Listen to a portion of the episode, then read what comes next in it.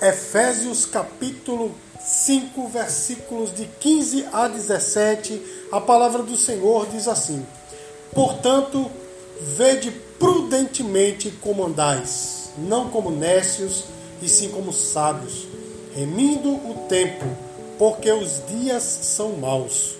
Por esta razão, não vos torneis insensatos, mas procurai compreender qual é a vontade do Senhor. Meus amados, há duas semanas nós viemos estudando nesse né, capítulo 5.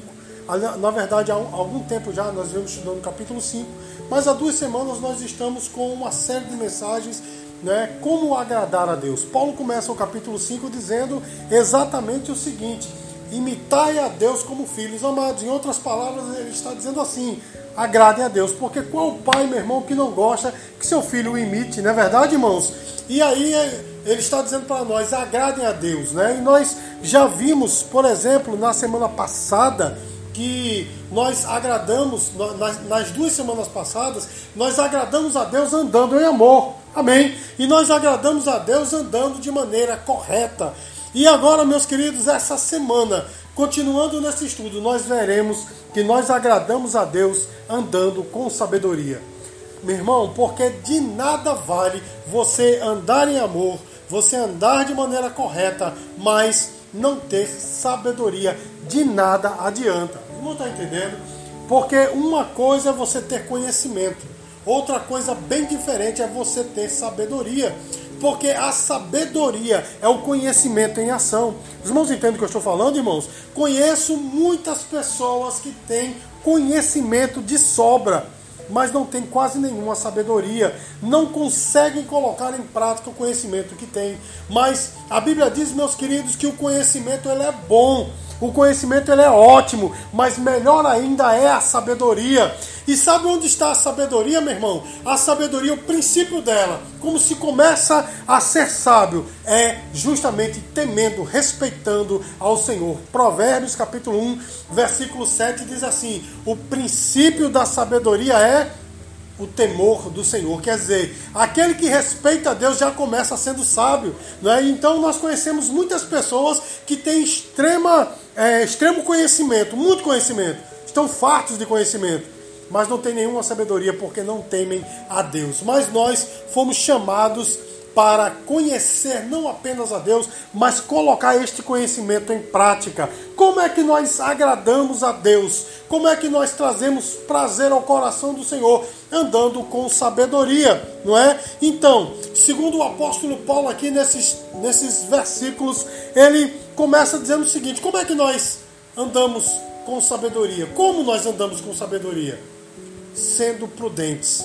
O versículo 15 diz assim: Portanto, vede prudentemente como andais, não como nécios, e sim como sábios. Meus queridos, esse é um dos textos mais mal interpretados desta epístola, porque muitas pessoas acham que andar com prudência é desconfiar das pessoas. Né? Há, há, pessoas, há cristãos que não confiam em ninguém, porque dizem assim: olha, eu preciso andar com prudência, logo eu não posso confiar nas pessoas.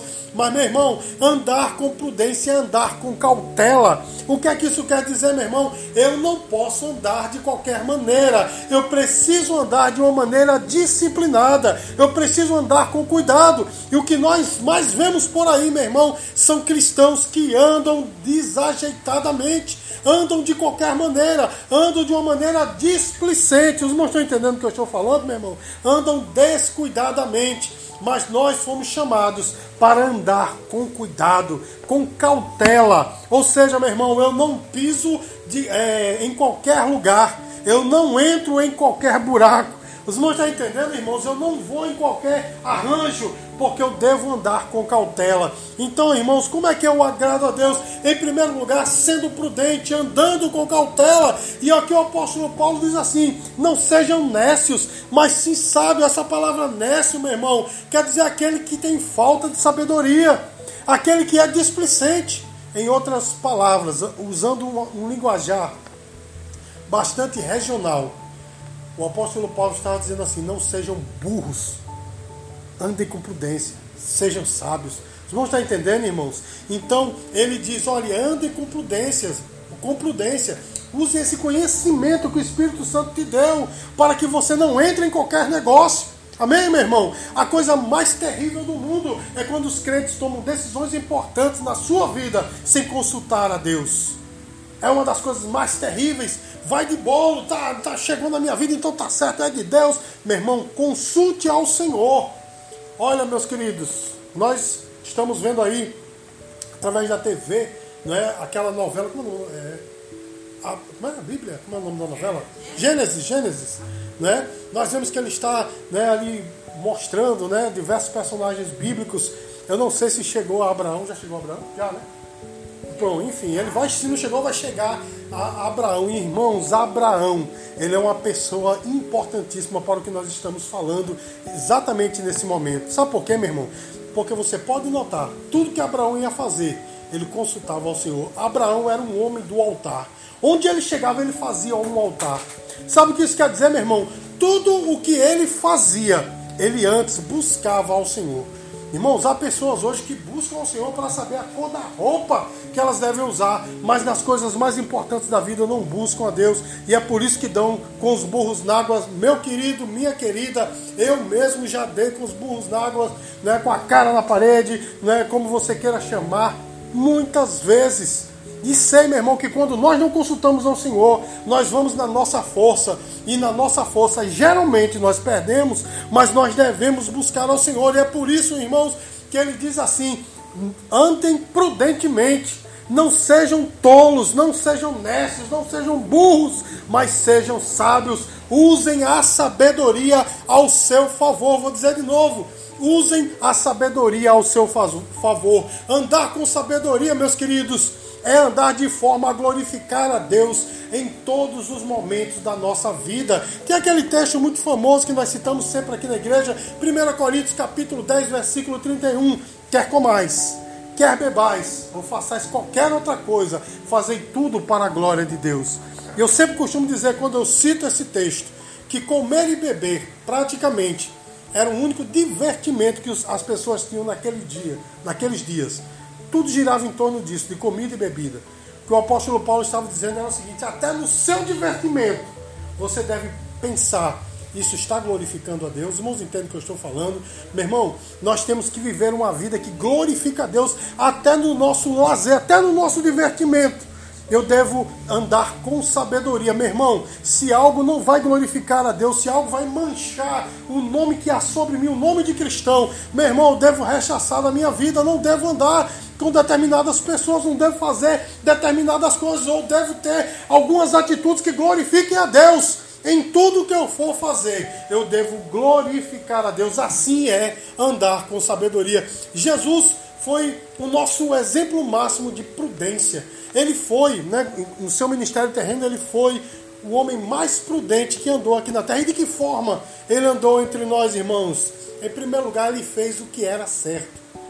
Olha só, meus queridos, eu pergunto a você: Jesus precisava ser batizado?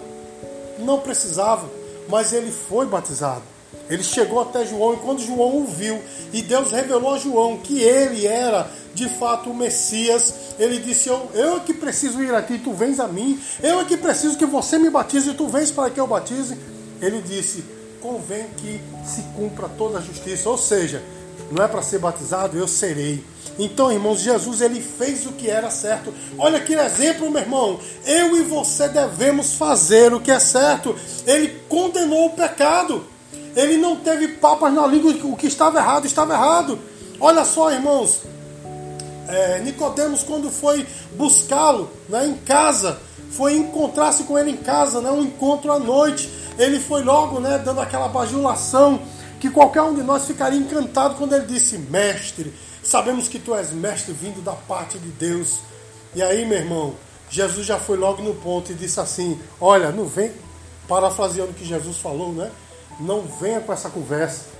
Porque aquele que não nascer de novo não pode nem ver o reino de Deus. Ou seja, ele condenou o pecado. Aquele homem era um, era um, um líder dos judeus, mas não tinha nascido de novo. Jesus, irmãos, ele foi prudente porque ele condenou o pecado. Você está entendendo, meu irmão, qual é a nossa missão também? Como nós devemos andar com sabedoria, não é ser conivente com essa geração. Jesus não te chamou também para você ser um fanático ou um chato, aquele que aponta o dedo e condena as pessoas ao pecado, ao, ao inferno. Não, meu irmão, não é isso que eu estou falando, mas eu e você somos voz profética, devemos levantar a nossa voz e apontar que há um Deus nesta terra que muda vidas. Ou seja, meu irmão, nós temos que andar com prudência, condenando o pecado.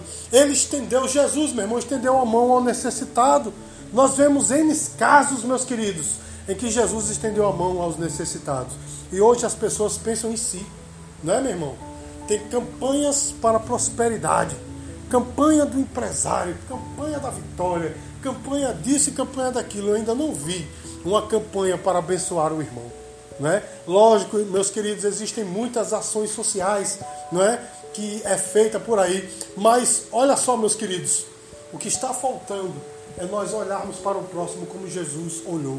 E Jesus, meu irmão, ele deu a vida por aqueles que não mereciam. Ele deu a vida por pessoas que não amavam. Esse, esse é o nosso exemplo máximo. E, sobretudo, irmãos, ele glorificou a Deus em todos os momentos da sua vida. E aí eu faço uma pergunta a você que está nos acompanhando na live, você que está aqui. A sua vida tem glorificado a Deus em todos os pontos é, da sua vida. Há a glorificação a Deus. Ou seja, as pessoas quando olham para você e diz, poxa vida, eis aí um servo de Deus, louvado seja Deus. Porque, meus queridos, Jesus mesmo falou lá em Mateus capítulo 6, que os homens vejam as vossas boas obras e não glorifiquem a vocês, mas glorifiquem a vosso Pai que está no céu.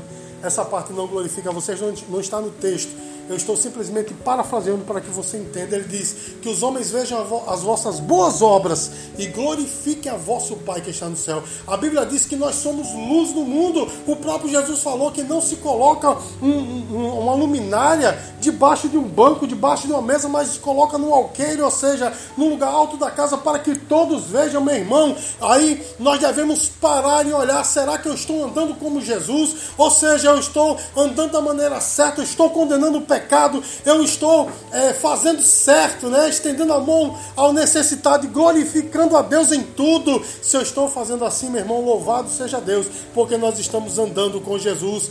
Mas de que forma nós podemos andar com sabedoria? Segundo o texto que nós estamos estudando, nós devemos aproveitar as oportunidades. Observe o versículo 16 o que diz: remindo o tempo, porque os dias são maus. Irmãos, a palavra remir é a mesma palavra para resgatar. Portanto, o que o apóstolo está dizendo é o seguinte: resgatem o tempo perdido. Quando nós eram, não éramos cristãos, né? nós dizemos que éramos do mundo, né? nós somos do mundo porque não somos extraterrestres, né? mas é, um, é apenas uma, uma gíria né? É evangélica leis. Né? Nós falamos que éramos do mundo. Quando nós éramos do mundo, perdemos muito tempo satisfazendo a nós mesmos né? vivendo o, o chamado hedonismo, satisfazendo os nossos desejos. Mas aí o, o apóstolo Paulo diz: resgatem o tempo, ou seja, não percam as oportunidades. Amém, queridos? E olha só, irmãos, é, ele diz assim: porque os dias são maus. Isso quer dizer, meu irmão, nós já perdemos muito tempo, nós já fizemos parte dessa balbúrdia que é o mundo. Então, meus queridos, nós precisamos agora remir o tempo, correr atrás do tempo perdido, porque os dias são maus. Isso sabe por quê, meu irmão? Porque eu e você somos voz profética, é a voz que clama no deserto, porque o mundo jaz no maligno e cada vez está pior e precisa de pessoas realmente que falem de Deus nessa terra, precisa de pessoas, meu irmão, que apontem o caminho do evangelho. O próprio apóstolo Paulo fala lá em Romanos: como ouvirão se não há quem pregue? E hoje, meus queridos, as pessoas que pregam a palavra estão cada vez mais diminuindo. Esse número está cada vez mais minguando. Primeiro, porque as pessoas estão preocupadas consigo mesmo, outras estão desistindo. Como eu preguei domingo passado, estão desistindo, perdendo o interesse. E muitas vezes estão ficando calados, né? para não, não chocar, para não para ser politicamente correto, meu irmão, o Senhor nos chamou para remir o tempo, para ser voz profética, porque os dias são maus. Meu irmão, precisa de uma voz de oposição, mas não é oposição política, não é oposição é, de qualquer outra forma, mas é uma oposição contra o pecado. Precisa-se de pessoas que falem da palavra. Amém, queridos? Jesus aproveitou todas as oportunidades que ele tinha para fazer a vontade de Deus. Irmãos, a Bíblia diz que ele não tinha nem tempo direito para comer, para descansar. Houve um momento em que ele saiu com seus discípulos, quando aqueles, os 70 discípulos voltaram daquela missão. A Bíblia diz que ele saiu à parte para ter um momento né, sozinho com eles e a multidão seguiu. Foi o que Jesus fez, meu irmão? Fez um milagre para alimentar aquela multidão. Você está entendendo, meu irmão? Todos os momentos que Jesus tinha era para glorificar a Deus. Jesus é nosso exemplo, meus queridos, e nós devemos fazer a mesma coisa. Você pode dizer glória a Deus por isso? Então, meus queridos, de que forma nós podemos andar com sabedoria, discernindo o que é agradável a Deus? Ou seja, compreendendo, buscando saber o que é agradável a Deus. Versículo 17, o último versículo que nós vamos estudar nessa noite. Por essa razão, não vos torneis insensatos, mas procurai compreender qual a vontade de Deus. Irmãos, insensato é a mesma palavra que louco. O apóstolo Paulo estava dizendo: olha, louco é aquele que se diz cristão, mas vive para si mesmo. Irmãos, eu não canso de falar que nós estamos vivendo uma geração de cristãos que estão vivendo para si mesmo, fazendo a sua própria vontade. Fazem o que lhe dá vontade, quando tem vontade de fazer, quando não, acabou-se. Não é assim, meu irmão. Olha, meus queridos, nós estamos vivendo um tempo tão difícil, tão difícil, que hoje, meus queridos, é difícil a gente encontrar uma pessoa comprometida, né? Existe, mas é difícil encontrar pessoas comprometidas de fato com o Evangelho. Né?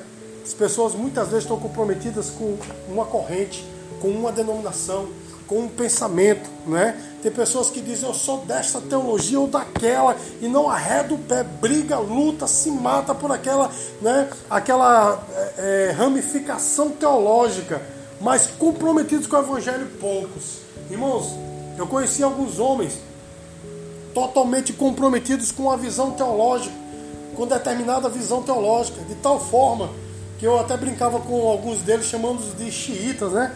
Evangélicos xiitas, porque os camaradas pareciam se, se, se abrisse espaço era capaz de colocar um cinto bomba e explodir o outro, que era da outra ramificação teológica.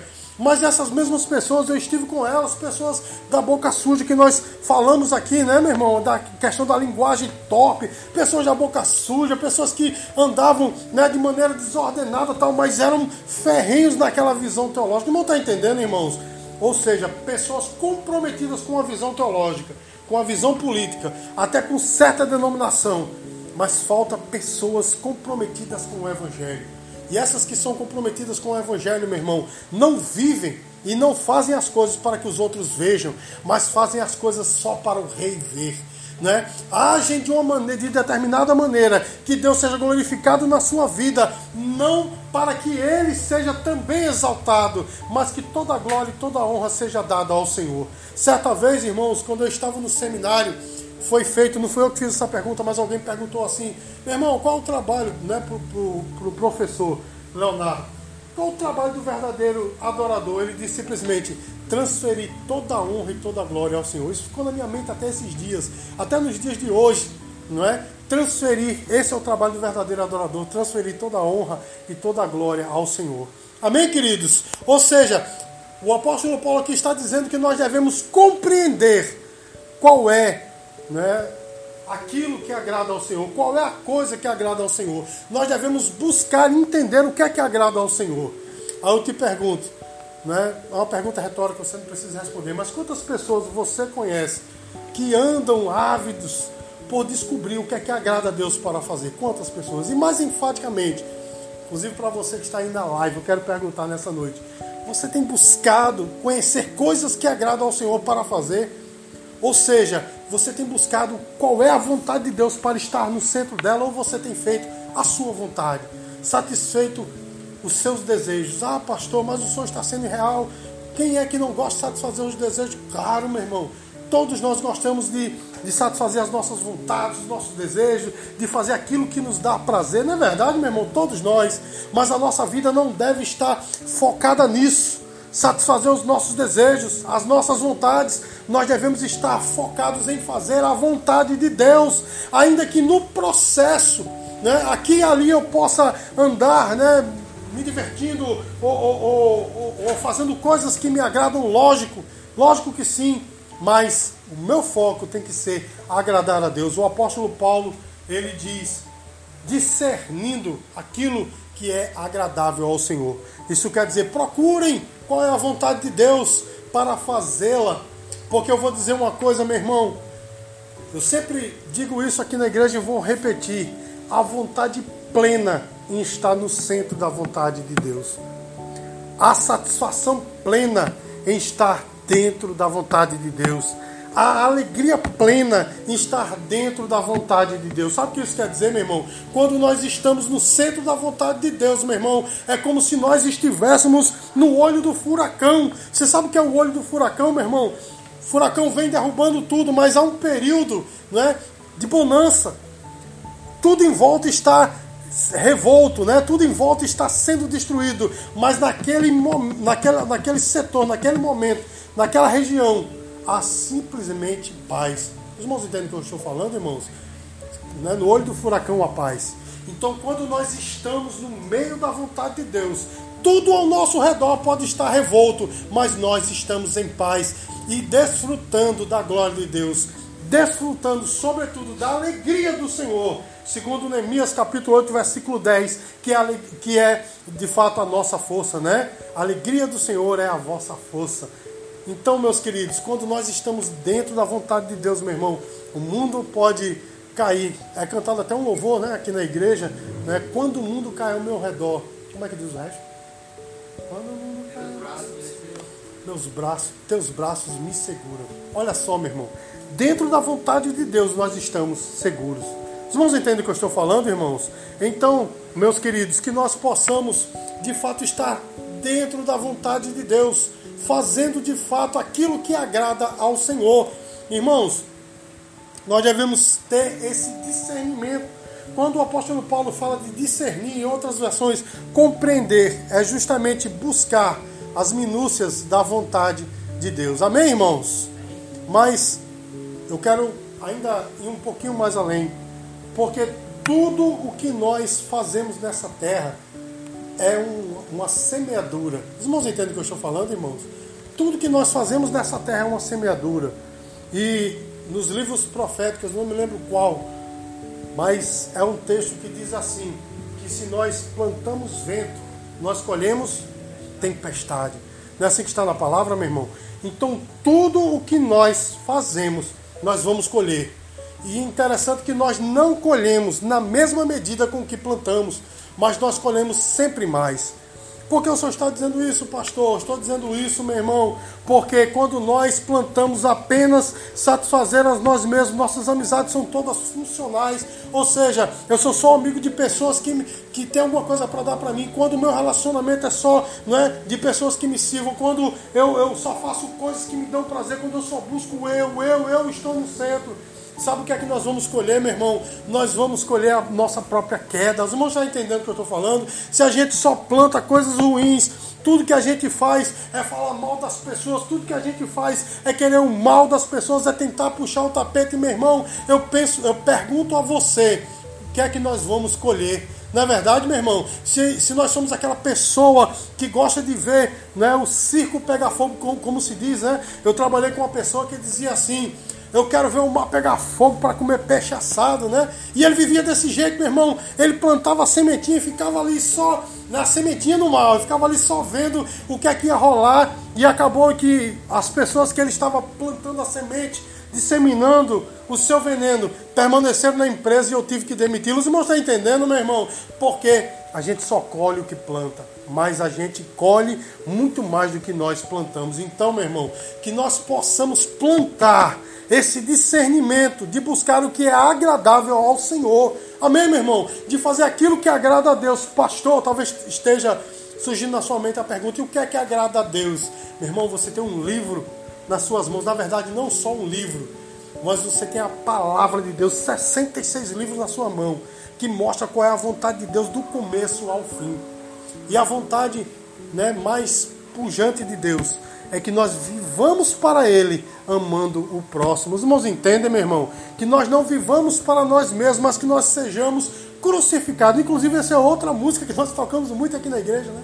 Já estou crucificado. Não é? Será que nós podemos realmente cantar esse louvor? Já estou crucificado. Será que nós estamos nos crucificando? Não é? Quando eu digo, já quando o apóstolo Paulo falou, né? Gálatas 1,6, se não me falha a memória. Já estou, Filipenses 1,6, já estou crucificado. Ele estava dizendo, meu irmão, que ele já havia entregue a sua vida à morte por causa de Cristo. Ou seja, meus queridos, ele estava dizendo: Eu neguei tudo pelo Senhor. Eu repudio todas as coisas, ou reputo todas as coisas como esterco por amor a Deus. Os irmãos entendem o que eu estou falando, meus queridos? Então, irmãos, que nós possamos discernir aquilo que é agradável ao Senhor. E por fim, meus queridos, eu quero dizer para os irmãos o seguinte: por fazer aquilo que agradável ao Senhor, por estar realmente no centro da vontade de Deus, Jesus pôde ouvir duas vezes o Pai dizer: Este é meu filho amado, que me dá muito prazer. Ou este é meu filho amado em quem me comprazo. Sabe por quê? Porque Jesus ele estava no centro da vontade do Pai. Irmão, Jesus teve muitas oportunidades de fazer a sua própria vontade, não é? Teve muitas oportunidades e talvez a oportunidade mais mais, vamos dizer assim, profunda, mais intensa, melhor dizendo, foi quando ele estava lá no jardim do, do Getsemane, quando ele orou e ele disse: Pai, passa de mim esse cálice. Mas olha só, irmãos, ele mesmo disse que havia vindo para aquela hora, mas naquele momento ele estava dizendo: Passa de mim esse cálice, essa era a sua vontade, porque não que ele estivesse com medo, porque ele veio para isso, não que ele estivesse receoso, não, ele simplesmente estava temeroso, por assim dizer, de ver seus filhos amados fazerem aquilo que estava preparado para eles fazer com Jesus. Os irmãos estão entendendo o que eu estou falando, irmãos? Não era medo que ele tinha, mas ele estava de fato temeroso de ver seus filhos o tratarem como iriam tratar. E a sua vontade era: passa de mim esse cálice. Mas olha só, a oração dele foi terminada assim: porém, que não seja feita a minha vontade, mas sim a tua. Os irmãos entendem, meu irmão, o que é que o cristão deve fazer?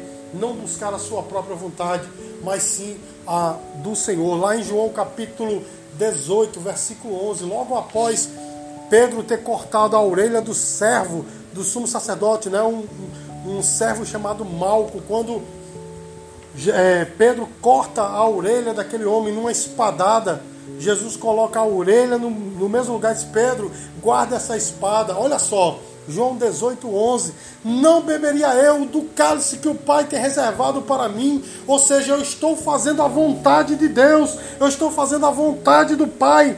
Lá em João capítulo 4, quando ele se encontrou com a mulher samaritana, né, disseram, mestre, tu não está com fome, tu não come. Ele disse, uma comida eu tenho para comer, que é fazer a vontade de Deus. Ou seja, é mais importante do que o alimento, fazer a vontade de Deus. Meu irmão, o que eu estou falando aqui não é nada irreal.